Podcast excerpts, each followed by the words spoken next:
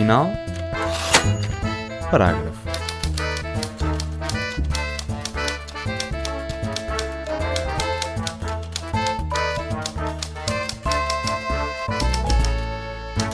E pronto, está a gravar. Quem é que não quer ouvir uh, falar sobre os melhores livros de 2022 quando estamos em pleno fevereiro de 2023? Bem-vindos e bem-vindas. Para quem não me conhece, meu nome é Magda Cruz. Um, pelos vistos, não sou muito boa a falar sem ter tudo escrito. E esse vai ser o desafio de hoje: falar-vos sobre os livros que, que mais me fizeram feliz no ano passado, isto sem ter um guião estruturado como normalmente faço. Portanto, vou começar-vos por falar sobre o meu processo para escolher os livros, portanto, os melhores livros de 2022. Eu fui às minhas estantes e tirei de lá aqueles um, que sentia que foram aqueles de que mais gostei. Acabou por ser um grande treino de musculação, devo dizer-vos. Acabei por, também por deixá-los cair todos aqui em cima da, da secretária. Alguns também caíram em cima da, do sofá, portanto, eh, esses não se podem queixar. Depois fiz uma lista, e vou-vos falar dessa lista. Eh, eu acho que tenho aqui 12 livros, portanto, que é o meu número favorito, sim, 12, assim, nem é 10, ainda vos dou um bocadinho mais, 12, e acho que há uma menção honrosa.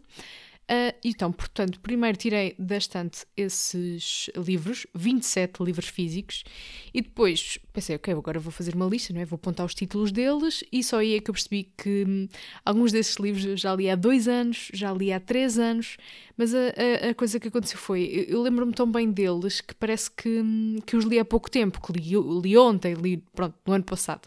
Mas há aqui uma coisa com, qual, com a qual eu estou um bocadinho mais. Um, com um bocadinho mais receio é ter ritmo aqui no episódio, porque sou só uma pessoa e ainda pensei em manter um diálogo comigo própria, mas isso aí ia ser mesmo guionado e, e eu por acaso gostava de experimentar aqui uma coisa um, sem ter ninguém, sem, aliás, sem ter um, um, um guião. Há, há, imensos podcasts que.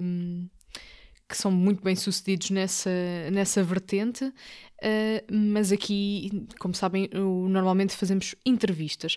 Mas Acho que era muito óbvio começar agora por Saramago, porque, como sabem, ou deviam saber, o Ponto Final Parágrafo tem um clube de leitura. O clube de leitura fez agora um ano e hum, em 2022 lemos pelo menos um livro de Saramago por, por mês. Um, mas como eu tenho lido muito mais uh, poesia, mais do que tu tenho lido poesia, vamos começar pela poesia. Então, começamos com um pequeno e humilde livro chama-se Cito Longe Tarde, do Francisco Geraldes. Um, o Francisco já esteve no podcast, portanto conhecem-no conhecem -no bem. E este livro, que deixem-me só procurar, está aqui. O livro uh, publicado pela, pela editora, pela Cultura Editora. Uh, este, este, livro, para mim, uh, é um bocadinho a prova de que uma pessoa pode ser estupidamente boa em mais do que uma coisa. Porque, portanto, o, o Francisco, como, como devem conhecer, é jogador de futebol profissional, jogador profissional de futebol. e este é o primeiro livro do, do Geraldes e é, e é, portanto, de poesia. Eu fartei-me de assinalar uh, poemas ótimos e se calhar acho que também podíamos ler alguns. Vamos aqui abrir assim na página, por exemplo, aqui na página 13. E na página 13 diz assim: Isto há de ir a algum lado, nem que seja a lado nenhum. Parece também um bocadinho o prognóstico, como é a palavra que eles costumam usar uh, no futebol, o prognóstico deste, deste episódio. Uh, já reparei, foi agora que o meu post-it está a tapar o título, e este, já agora já tirei, chama-se, o poema chama-se Travessia do Deserto. Podem andar um bocadinho para trás para voltar a ouvir o, o poema. Se ouvirem cães é natural, não estou no estúdio Desks FM como é, como é hábito, estou no meu na minha humilde casa, na minha humilde, no meu humilde quarto. Vamos, podemos ler mais alguns, mais algum poema. Depois hum, posso dizer-vos que este, o livro é bastante, está bastante recheado para o tamanho. Um, e abri aqui na página 22 uh, e o poema chama-se Alice e soa assim. Entro em mim, no meu lado mais cru, e procuro respostas. Quero ser igual a vocês, quero certezas, mas a cada porta que abro só tenho mais interrogações. Que alívio! isto mostra bastante bem uh, a pessoa que o Francisco é, portanto, muito filosófico, muito questiona muito a, a vida e, e, a razão pela qual estamos cá, uh, coisa na qual eu não sou, não sou versada e por isso deixo as pessoas que têm jeito para isso fazê-lo, que é escrever para depois poder ler. Acho que ser leitora é um bocadinho, é um trabalho muito melhor do que ser escritora, pelo menos para mim. Queria continuar então, portanto, com a poesia e queria trocar aqui para uh, o livro do Pedro Freitas, nome artístico, poeta da cidade, que o conhecem bem, ele veio várias vezes ao podcast. Eu li este primeiro livro do Pedro em, em fevereiro. O livro chama-se Ela Metafisicamente do Outro Mundo. Tem, para já, ilustrações lindíssimas. O meu livro vem com uma dedicatória, obviamente. Queria-me só gabar disso. Uh, portanto, é o primeiro livro do Pedro. A edição está bem recheada. Um, são, o livro é bastante grande para um livro de, de poesia. Tem, portanto, 176 páginas de poemas. Vou tirar o prefácio. Se tirar o prefácio, continua a ser 160, à volta disso. Um, se tirarmos também as ilustrações, mas já perceberam o meu ponto, não é? São bastantes, uh, são bastantes poemas. E uma coisa de que eu gostei desde logo Uh, eu, li logo, eu li o livro do Má Sentada uh, à noite, ainda em versão PDF, antes de me chegar aqui a edição uh, física. Ah, estava a mostrar assim para a câmara como se isto fosse, portanto, um, um programa de televisão. Uh, Faz de conta que não tenho um podcast há 5 anos. pronto, como podem ver, aqui está a capa, senhores, senhores telespectadores. Um, estava a dizer, uma coisa que, de que gostei bastante desde o início foi um, a organização. Está muito bem organizado narrativamente. Uh, conta uma história de amor, mas também de desamor. Isto é a minha tradução do Fall Out of Love, a minha tradução informal é desamor. Um, podem fazer esse exercício, ler de uma assentada ou, ou, abrir e ler na página que quiserem, que quiserem aliás. Uh, eu gostei da maioria dos poemas. É claro que há alguns a puxar mais para o Lamechas, mas também há que ter em conta que hum, o eu poético aqui não está a tratar de uma paixão comum, de um amor comum ou de uma mera paixão. Está a falar de um, de um amor endeusado, como o, Pedro, como o Pedro descreveu, e que no fim acaba por não terminar bem. Um, Queria-vos uh, ler uh, alguns, mas não sei bem uh, quais. É muito, é muito difícil dizer qual, portanto, um, o meu hum, conselho seria irem ouvir os episódios com o Pedro. Seria, acho que seria muito bom o exercício de irem ouvir o episódio em que ele estava a, escrever o livro e depois, posteriormente, irem ler o. irem ouvir, aliás, o episódio em que falamos. Um, do livro em que ele já tem o livro publicado e que falamos do, do livro. Esta é uma, é uma edição de autor do, do Pedro e acho que é um exercício muito bom. Se não estiverem para aí viradas ou virados, podem ir ver um, os vídeos muito bem feitos do Pedro no Instagram, no TikTok. Uh, e perceberem um, de que poemas estamos a falar, porque ele não só o escreve, como depois dá voz. O meu terceiro e último livro de poesia que eu uh, destaco como os melhores de 2022 é um poeta assim com mais aninhos na, na, na bagagem do que, do que estes dois jovens. Uh, Trata-se de Todas as Palavras, a poesia reunida, de Manuel António Pina. Este, para já, é um dos meus poetas favoritos. Sempre tive uma, uma, uma fixação qualquer com ele, uh, sendo que, se me perguntarem em que ano é que ele nasceu, eu não faço ideia.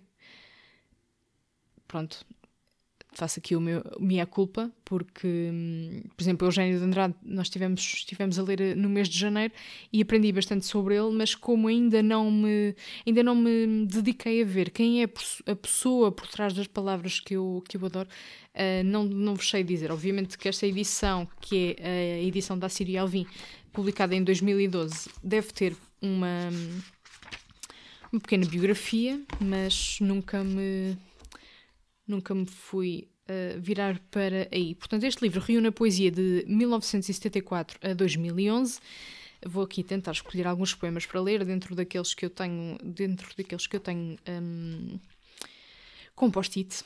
E tenho este na, na, página 12, portanto foi o meu hum, número favorito. E o poema chama-se Já Não É Possível. Já tudo é tudo. A perfeição dos deuses digere o próprio estômago. O rio da morte corre para a nascente. O que é feito das palavras, senão as palavras? O que é feito de nós, senão as palavras que nos fazem? Todas as coisas são perfeitas de nós até ao infinito. Somos, pois, divinos. Já não é possível dizer mais nada, mas também não é possível ficar calado. Eis o verdadeiro rosto do poema. Assim seja feito, a mais e a menos. Podemos dar um salto para a página 109. Estou muito à frente. 150, 112. O poema chama-se O Intruso. Se me voltar, fico diante do meu rosto, não suportarei o meu puro olhar. Quem me procurará entre os homens? O intruso grita dentro de mim, ouço no coração como um irmão medonho, sonhando a minha vida por outro vivida em mim, também um sonho. Hum, se, já, se já acompanhou o podcast há algum tempo, uh, podem verificar que eu tenho também uma opção com o tema sonho. Gosto muito de ler uh, coisas sobre sonho. Tenho livros só sobre isso. 236. La fenêtre éclairée. A realidade é uma hipótese repugnante. Fora de mim, entrando por mim adentro, solidão errante, órfã de centro. Que respostas vos darei, coisas, se tudo é demais, se em vós procurei o que em mim procurais? Um espelho, um olhar onde me ver, um silêncio onde escutar as minhas palavras, algo como uma vida para viver. Se estás também sós, assustadas e hostis, como eu em vós?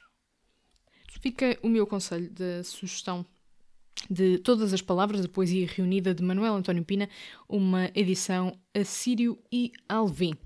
Agora sim, para aqui para o prato principal, os Saramagos.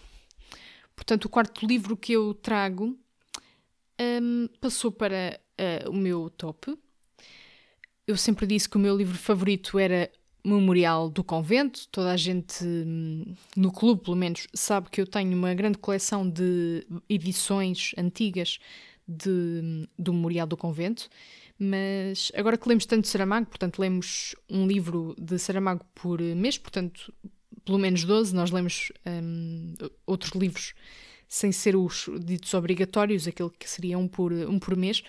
Pronto, e lembro tanto Saramago que eu acabei por mudar de ideias. Eu reli pela terceira vez As Intermitências da Morte, este, este livro que foi publicado em 2005, portanto, um daqueles que, que ficou para o fim, foi um dos últimos que, que Saramago uh, escreveu. E o que é que eu posso dizer? um, primeiro chegamos a uma conclusão, que é que o livro é como se fosse feito de dois livros diferentes.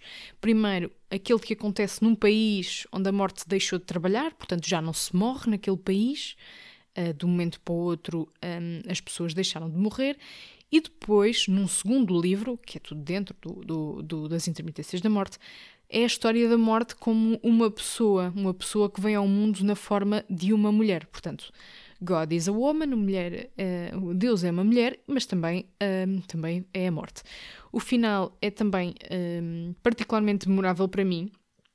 Acho que o que fazem melhor aí é mesmo ir ler se nunca deram uma oportunidade deste livro, mas um, como sabem, que às vezes leio aqui alguns certos de, de livros e também um, na altura do centenário de Saramago li uh, vários certos e um deles era do Memorial do Convento e era o debate entre filósofos, os otimistas e os pessimistas, este debate entre os filósofos e os líderes religiosos, religiosos um, na altura entre os filósofos e os líderes religiosos na altura em que se estava a decidir. Portanto, o que é que se faz agora? A morte acabou, uh, o, que é que, que, é que, vamos fazer? Toda, toda a nossa hum, religião é, é baseada na, na, morte, a ideia de, de, que tudo acaba e que uh, temos que viver bem e arrepender-nos do que fizemos mal. Esse, esse diálogo é hum, particularmente uh, destacável para mim. Depois há a interação entre o Primeiro-Ministro e o diretor do canal de televisão, é, também num momento particular na, na história. E ainda mais para o final, os momentos entre o violoncelista e a morte.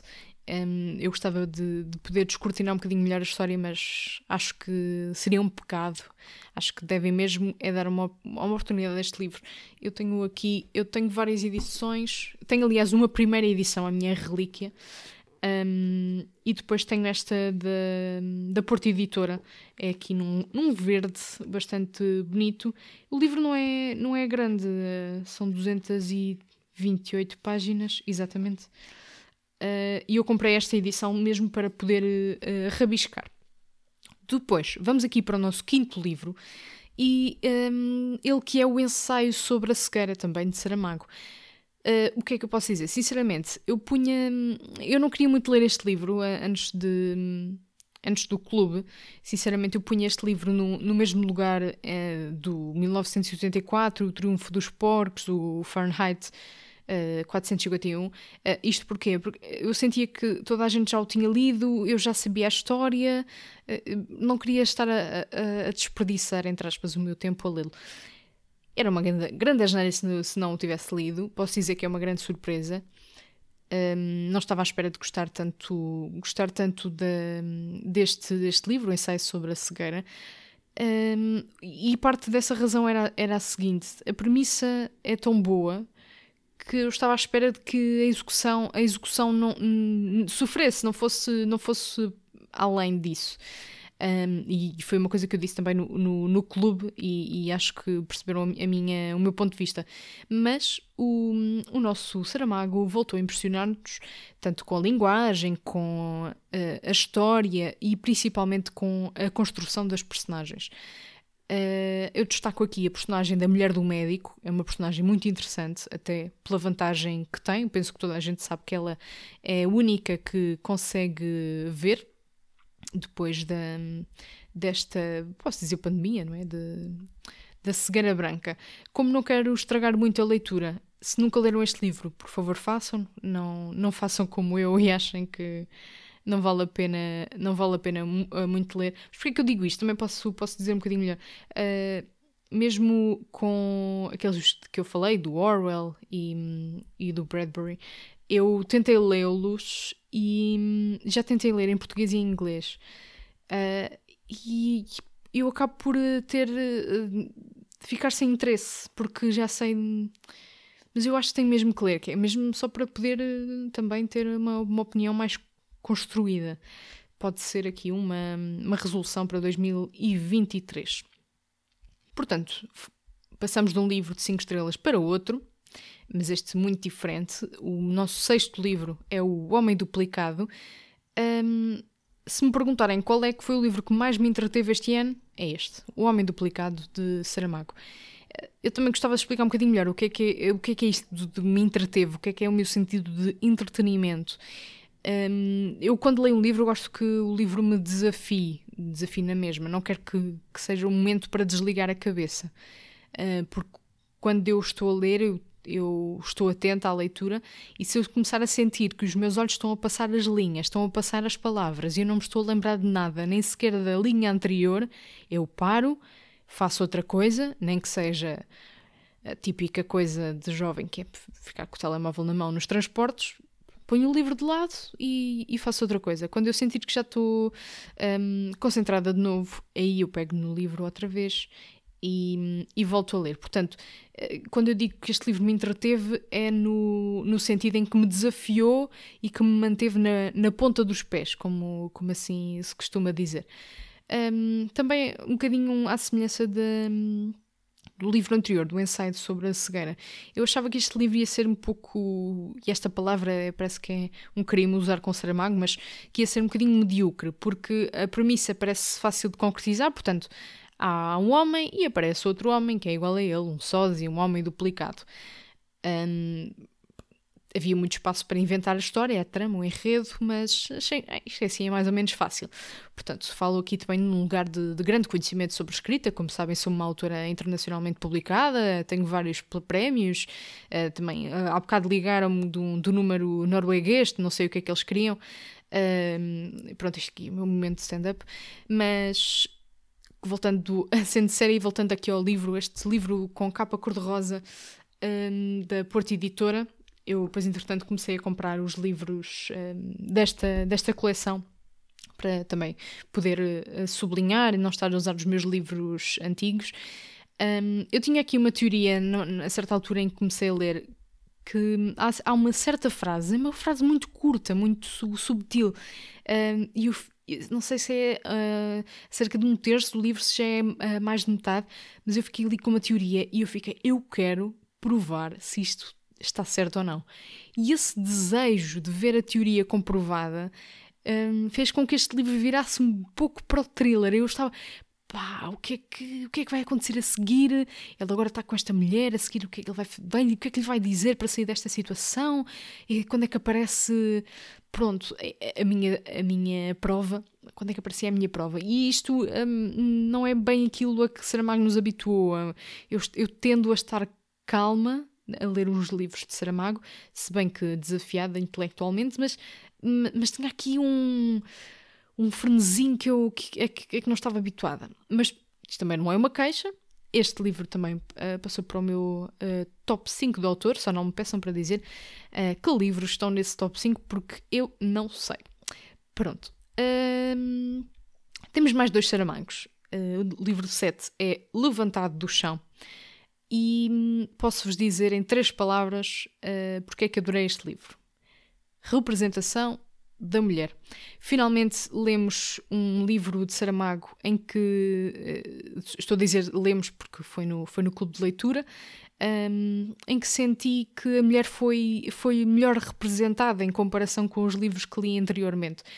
Portanto, estamos a falar de um dos primeiros livros de Saramago, este aqui é considerado também um dos primeiros romances dele, é, é, o primeiro em que escreve com o estilo mais oral, que conhecemos bem, portanto, as vírgulas, a falta de parágrafos, num, num, num numa coisa, numa numa stream of consciousness seguida e reproduz bastante bem a, a os diálogos e o frenesim de, de, de pergunta-resposta, de, eh, o desenvolvimento também da, da situação das pessoas. Um, eu tinha lido, tinha começado a ler também em 2018 ou 2019 um, para, para uma reportagem da, da escola, porque tinha sido lançado o roteiro literário em Montemoro Novo, eh, que é um, dos sítios onde, onde a, a história se passa, e eu, eu pensei, eu não vou fazer o, o, roteiro literário sem ter lido o livro. E então, uns três dias antes de, dessa data, eu comecei a ler. Não tive tempo de acabar. E depois acabei por não pegar mais nele. Entretanto, passaram-se passaram-se alguns anos e hum, voltei a pegar e posso-vos dizer que o livro não desapontou. Uh, acho que ainda não expliquei bem do que é que se trata. Uh, o livro retrata, portanto, a vida de, de trabalhadores do, do latifúndio. Uh, neste caso, acompanhamos a família Mau Tempo em diferentes gerações, também em diferentes temperamentos, diferentes problemas.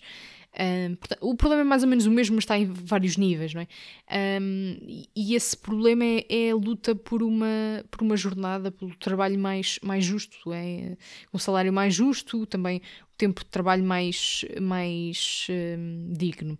Uh, nós lemos este livro também em setembro, e voltando aqui à minha representação da mulher, uh, uma das minhas críticas na, até à altura era uh, a construção de, das personagens uh, femininas.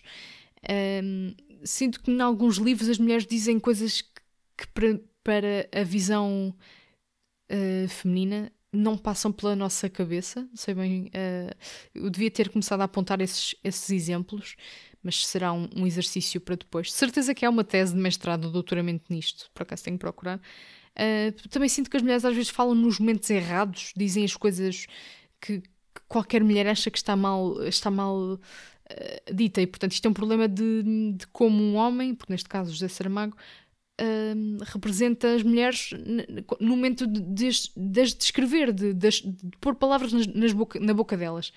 E, e, isso para mim é esquisito, tendo em conta que a Pilar lia os livros dele e não. E não fazia. Não sei, não, se calhar fazia as críticas, mas não passavam. Pronto, quando, quando eu morrer, pergunto-lhe. Mas. Um, como depois eu consegui perceber com essa com esse roteiro literário a que eu fui em Montemor, uh, o Novo, este livro uh, tem uma base mais histórica porque Saramago esteve com as pessoas e entrevistou os habitantes. Há mesmo gravações uh, de áudio dessas entrevistas. Então eu esperava que as mulheres fossem descritas um pouco uh, mais sobriamente uh, que não, e que ele não prestasse muita atenção ao que elas dizem ou, ou mesmo que quase não falassem.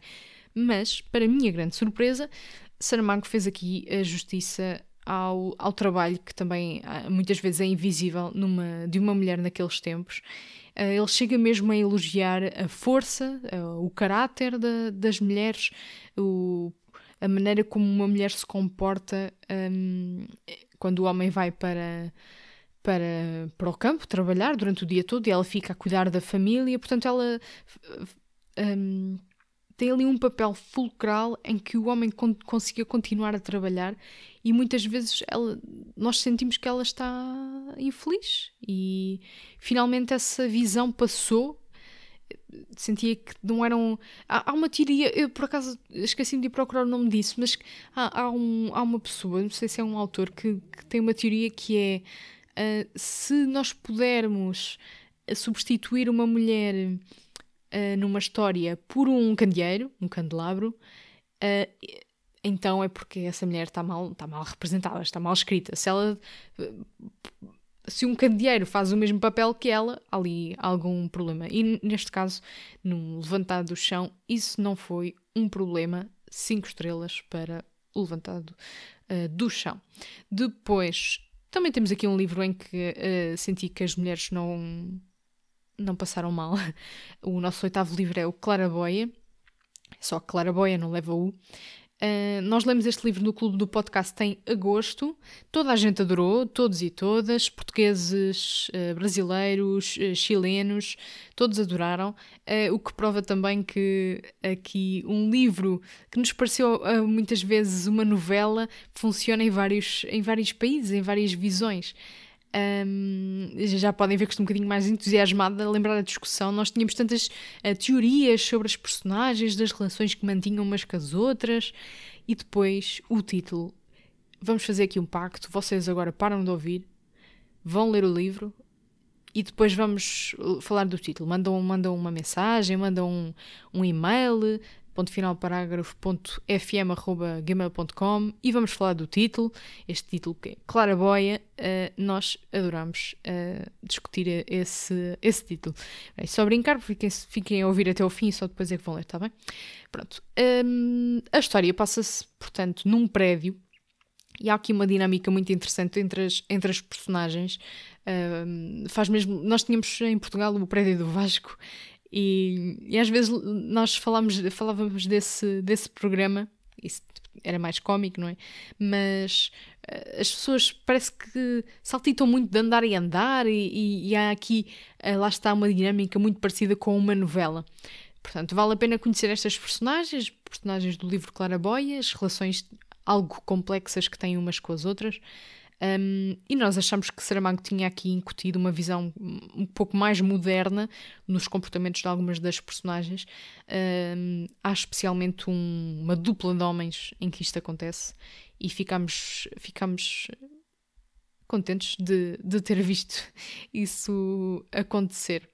O número 9 é a Caverna, e faço aqui o meu ato de constrição. Eu ainda não consegui ler o livro. Nós, não sei, já não sei em que mês é que este livro deve ter ficado em novembro. Sim, porque depois em dezembro aproveitámos para o Evangelho segundo Jesus Cristo. Acho que era em novembro. Eu ainda não consegui acabar o livro, mas eu adoro de paixão. Um, só se o final for muito mau, seja no desfecho, seja na escrita, é que não vai ter eh, o máximo de estrelas que eu posso dar. Uh, por isso fica já aqui a caverna, portanto, é a história de uma, uma família um, cuja profissão se centra na olaria, portanto, este, este, esta personagem principal, o homem, é oleiro, sempre foi a vida toda, e a, a filha, que penso que é a Marta, não, já não sei.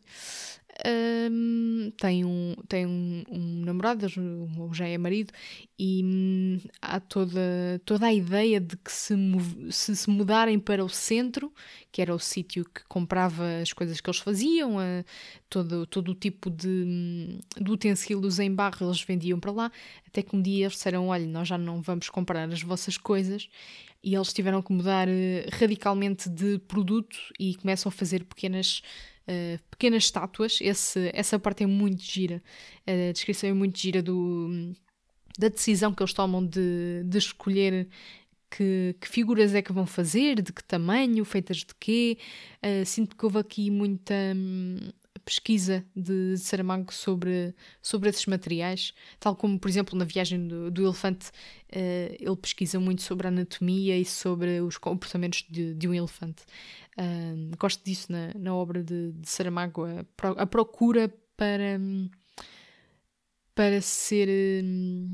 Estamos só a passar a pergunta. Ai, a, a palavra em inglês, mas uh, accurate, ser, uh, ser ali hum, meticuloso, vá. Não é essa a palavra, mas acho que já perceberam. Quando eu acabar o livro, faço, faço uma reviewzinha, uma humilde reviewzinha, mas gostei bastante disso.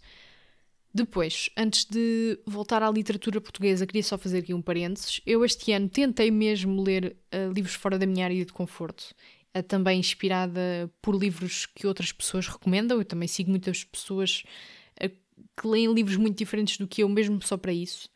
Um, por exemplo, em janeiro li logo Beth O'Leary e até me diverti bastante a ler, mas depois o que realmente fica no final da leitura é muito pouco para mim e acho que não vale a pena. Mas foi muito divertido e no final fico, fico a querer mais, aquilo dá muita adrenalina e, e foi o comparável a um, a um filme romântico. Pronto, não foi péssimo, mas acho que não, não volto a ler. Depois, por exemplo, Javier Marias, um, eu li uh, Coração Tão Branco. Nós chegámos a falar deste livro uh, num, num episódio e, e, eu tenho que encontrar um livro que me faça mudar de opinião, porque eu, eu adorei o início deste Coração Tão Branco, mas depois não me lembro de nada para além disso, portanto houve aqui qualquer coisa que falhou. E o mesmo aconteceu com o Manuel Vilas, Vilas um, em Todavia Beleza, um, acho que na versão espanhola se chama Ordeza, que acho que era a vila um, natal dele, e aconteceu mesmo que eu lembro-me do início, e, e, o género é muito diferente, mas uh, depois não me lembro de mais nada. Então, um, se tiverem outras sugestões de como é que eu posso quebrar esta maldição, força. Lugar 10 vem a peneia. Uh, estou a dizer lugar 10, mas isto não está por ordem, foi mais um, pela ordem que eu peguei nos livros não está de todo por, por ordem. E se estivesse, a Peneia aparece de certeza no top 3. Uh, eh, só por, não estou a pensar muito no assunto, portanto, está bem cá para cima. Foi este livro da Tânia Ganho, a Peneia, é, portanto, uma história sobre violência doméstica, uma violência doméstica prolongada e também sobre a luta pela guarda de um filho. Uh, quando a Tânia veio ao podcast, eu tive a oportunidade de conversar com ela sobre, sobre, sobre o livro e eu disse-lhes tudo. Eu até virei uma, uma miúda histérica falar do livro. Eu parecia a maior fã da escrita de Tânia Ganho. Uh, virei outra pessoa, não sou nada assim. Uh, mesmo fangirl, porque adorei, adorei a escrita, adorei, se se pode dizer, adorei o tema. Um, adorei as personagens e, sobretudo, adorei o título. Faz todo o sentido. Não vejo um melhor título para, para a história e faz mesmo. Vocês chegam ao fim e ficam. Não há mesmo melhor título. Este, este título está muito bem esgalhado, como já dizia um professor meu. Um, eu gostava de falar um bocadinho mais do livro, mas não quero estragar a experiência. Uh, se forem ler, o livro é bastante grande. Eu li em e-book e depois comprei em versão física para, para a minha mãe ler e ela acabou por ler durante o, o verão, acho e, e, adorou. E agora está a minha tia com ela. Uh, fica só então o meu desejo para que leiam esta, esta história da, da Adriana, do Eduardo e do, e do Alessandro. Queria trazer aqui também um outro género de livro. Portanto, em 12 lugar vem um, Caderno Afegão. Ah, passei do 10 para o 12. Muito bem. Pronto, para o 12. Para o uh, 11, Caderno, Caderno Afegão, um, da Alexandra Lucas Coelho, da nossa Prémio Oceanos 2022. Um, isto porque, claro, eu também leio não ficção dentro daquilo que, que gostava de vir, a, de vir a escrever. Eu sou uma grande fã da, da Alexandra, já, já tive o prazer de falar com ela várias vezes e de estar com ela em várias ocasiões. Uh, não só com ela, obviamente, não sou assim tão importante. Um, e ainda hoje estive com um livro dela na mão, do, no Líbano Labirinto, para oferecer uma amiga, mas acabei por escolher outro, um, porque não sei se ela não sei, acho que ela ia gostar do outro e comprei outro. Pronto. Mas eu. Quando eu acho que estou a exagerar, quando eu digo que a Alexandra é espetacular e a escrita dela é espetacular, portanto, a Alexandra uh, uh, tem um livro de ficção, mas escreve sobretudo um, crónicas jornalísticas e, e, e reportagem que, que nos jornais uh, e, e nos, nos, jornais em papel e, e, e, online não há espaço nem há tempo para escrever. E, cada vez que pego noutro livro, leio o livro, eu volto-me a surpreender. Isto é uma, escrita, é uma escrita jornalística totalmente diferente, claro, pela, pela positiva. Uh, e, e, há aqui um, um, um ponto que é um, a vantagem que a Alexandra tem, acho eu, é procurar conhecer as pessoas com quem ela fala e com quem entrevista eh, eh, e que entrevista antes de antes de pôr tudo no papel ela tenta conhecê-las mesmo. Em que situação é que vivem? Em que situação é que os pais vivem? Ehm, não é tirar eh, escrever a situação de um país baseado numa pessoa. Ela fala com toda a gente, seja, seja rico, seja pobre, ela fala com isso, fala com toda a gente. E eu tento também imitar isso, tento tirar esse exemplo do meu dia a dia como jornalista. Uh, antes de pôr o microfone à frente da cara de alguém, uh, falo informalmente com essa pessoa, tento conhecê-la até um, para perceber que tipo de conversador é que é. E eu tirei isso da Alexandra, já leio, já leio os livros da Alexandra há muitos anos, Uh, há muitos anos, como, como, como, se eu fosse muito velha, mas eh, desde, desde que quero ser jornalista que, que, que, que leio Alexandra Lucas Coelho. Um, este livro, portanto, uh, o Caderno Afegão, uh, vai acompanhar as viagens da Alexandra um, e também, de certo modo, as viagens das pessoas, porque ela traz para o papel um, a maneira como as pessoas vivem, como, como é que sofrem, uh, como é que amam, o que é que comem, como é que se vestem, o que é que ouvem. Uh, e nós, em jornalismo, às vezes temos este termo mais desumano para as pessoas, que é as personagens, uh, porque hum, estamos tão distantes delas que às vezes podemos chamar personagens, mas quando começamos a conhecê-las, não são personagens, são pessoas e têm, uh, têm desafios diferentes dos nossos, obviamente, mas somos todos iguais no, ao final do dia, precisamos sempre de dormir, comer e, e outras coisas.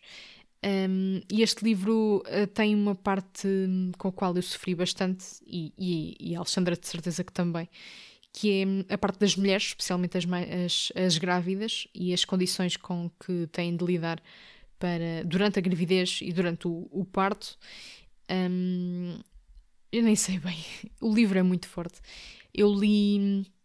Ah, por acaso eu ganhei este livro num giveaway.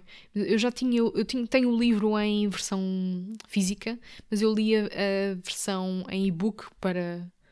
Assim, eu lia um bocadinho em física e quando não tinha livro lia em e-book. Tinha aqui, assim, toda uma situação, mas quem quiser então degustar o livro, um, para ver se, se, quer continuar a ler ou não, uh, que estilo é este, mesmo só para experimentar. Um, parte destas. Um, não é parte, é. versões mais curtas uh, destas reportagens Alexandra Lucas Coelho publicou no, no Jornal Público, uh, porque o, o, trabalho foi, foi pago também em parte pelo público. Queria então, portanto, deixar uma, uma menção honrosa. Um, aqui eu acho que foi, não foi? O único livro uh, em inglês que eu vou destacar. O, vou dizer em inglês, de Anthropocene, Anthropocene Reviewed, do John Green. Eu sei, calma, é o John Green. Foi o meu regresso a John Green, mas atenção que este livro não é um romance, é um conjunto de crónicas e claro que agora eu gostei muito mais de, das crónicas um, do que dos romances, que li, que li vários antes, antes, antes disto. Este livro é, é bastante viciante, eu li o... Uh, tam, acho que foi numa viagem de avião, mas não li todo na altura. Uh, eu fiquei até com pena de ter acabado. Eu li na, na app do Kindle, comprei em inglês, e há lá uma opção que é uh, um apoio à leitura em inglês, quase como uma tradução das palavras mais difíceis. Metem o vosso nível de inglês e ele vai traduzindo um, as palavras um, da linha acima. Pronto, é, é muito interessante por acaso. Uh, e há ensaios sobre a chegada da internet, o nascimento do, da CNN, sobre um tema assim mais corriqueiro, o pôr do sol, uh, concursos de comer cachorros, cachorros, comer cachorros quentes, também a depressão, o Google, o amor, pronto. E se puderem, leiam pelo menos o, o certo. Uh, gostei bastante de, de, ler por aí o certo. Há lá um pedaço sobre um, amor que, que volto a ler várias vezes. Portanto, se estiverem um dia no aeroporto ou assim e virem este livro, força, comprem e hum, divirtam-se. Também eu tinha dito que, que, ia falar dos livros que quero ler em 2023, mas achei que, que o melhor para a minha saúde mental era não me comprometer com, e com isso, e por isso fiz aqui uma mini lista mais geral um, como começámos com poesia, vamos aqui acabar com poesia. Eu, entretanto, comprei um, um livro de, da Flor Bela Espanca, é, se chama Versos de Orgulho, é uma edição da Chantaran e tem uma capa linda. Eu admito que comprei também mais pela capa, porque eu, já tenho este, já tinha este livro. Um, a capa é linda, linda, e tem um retrato feito pela um, Margarida Fleming, que é uma artista que eu adoro, sou uma grande fã, e depois as ilustrações dentro do livro também são, também são da mão dela. Depois vou continuar a ler Eugênio, Eugênio de Andrade. Vou ter que, que aproveitar na Feira do Livro para ir comprar o, um, a Poesia Reunida, porque entretanto tenho que devolver estes livros à biblioteca. Um, também, entretanto, já li uh, Folhas Caídas do, do Garrett, que também era um livro que fui buscar à biblioteca. Depois, de certeza que vou pegar na minha Sofia e no meu Manuel Alegre, e depois, em termos de ficção, há tanta coisa que eu queria ler e que, tanto terreno para desbravar que eu gostava mesmo é que me mandassem sugestões para o e-mail ponto final parágrafo.fm.gmail.com ou mesmo para o Instagram. Sou muito agradecida, gostava de, de vos ouvir. Já foram fazendo isso antes para este podcast, para este, para este episódio, e, e, gostei muito de ver as vossas sugestões e também a vossa originalidade em pôr em fazer resumos para em poucas palavras para, para o Instagram, coisa que eu deixei de fazer por acaso. Hum, levo aquilo muito a sério e depois afeta-me muito, não sei. Uh, normalmente faço aqui uma mensagem final, e, mas esta vez vou fazer ao vivo. O que é que acham? Portanto, este episódio foi produzido, conduzido e editado por mim, Magda Cruz. O genérico é da autoria do Nuno Viegas. Se gostas do meu trabalho e se gostaste deste episódio, considera apoiar o ponto final parágrafo no Patreon.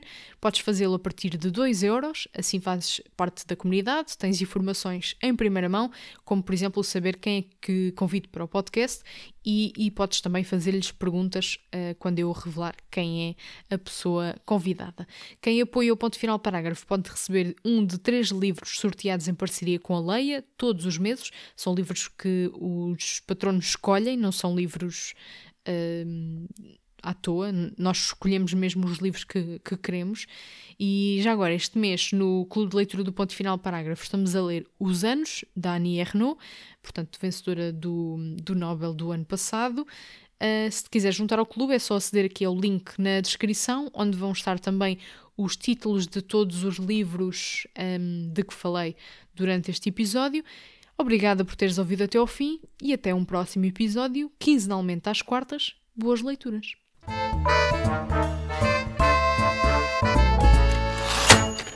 Acho que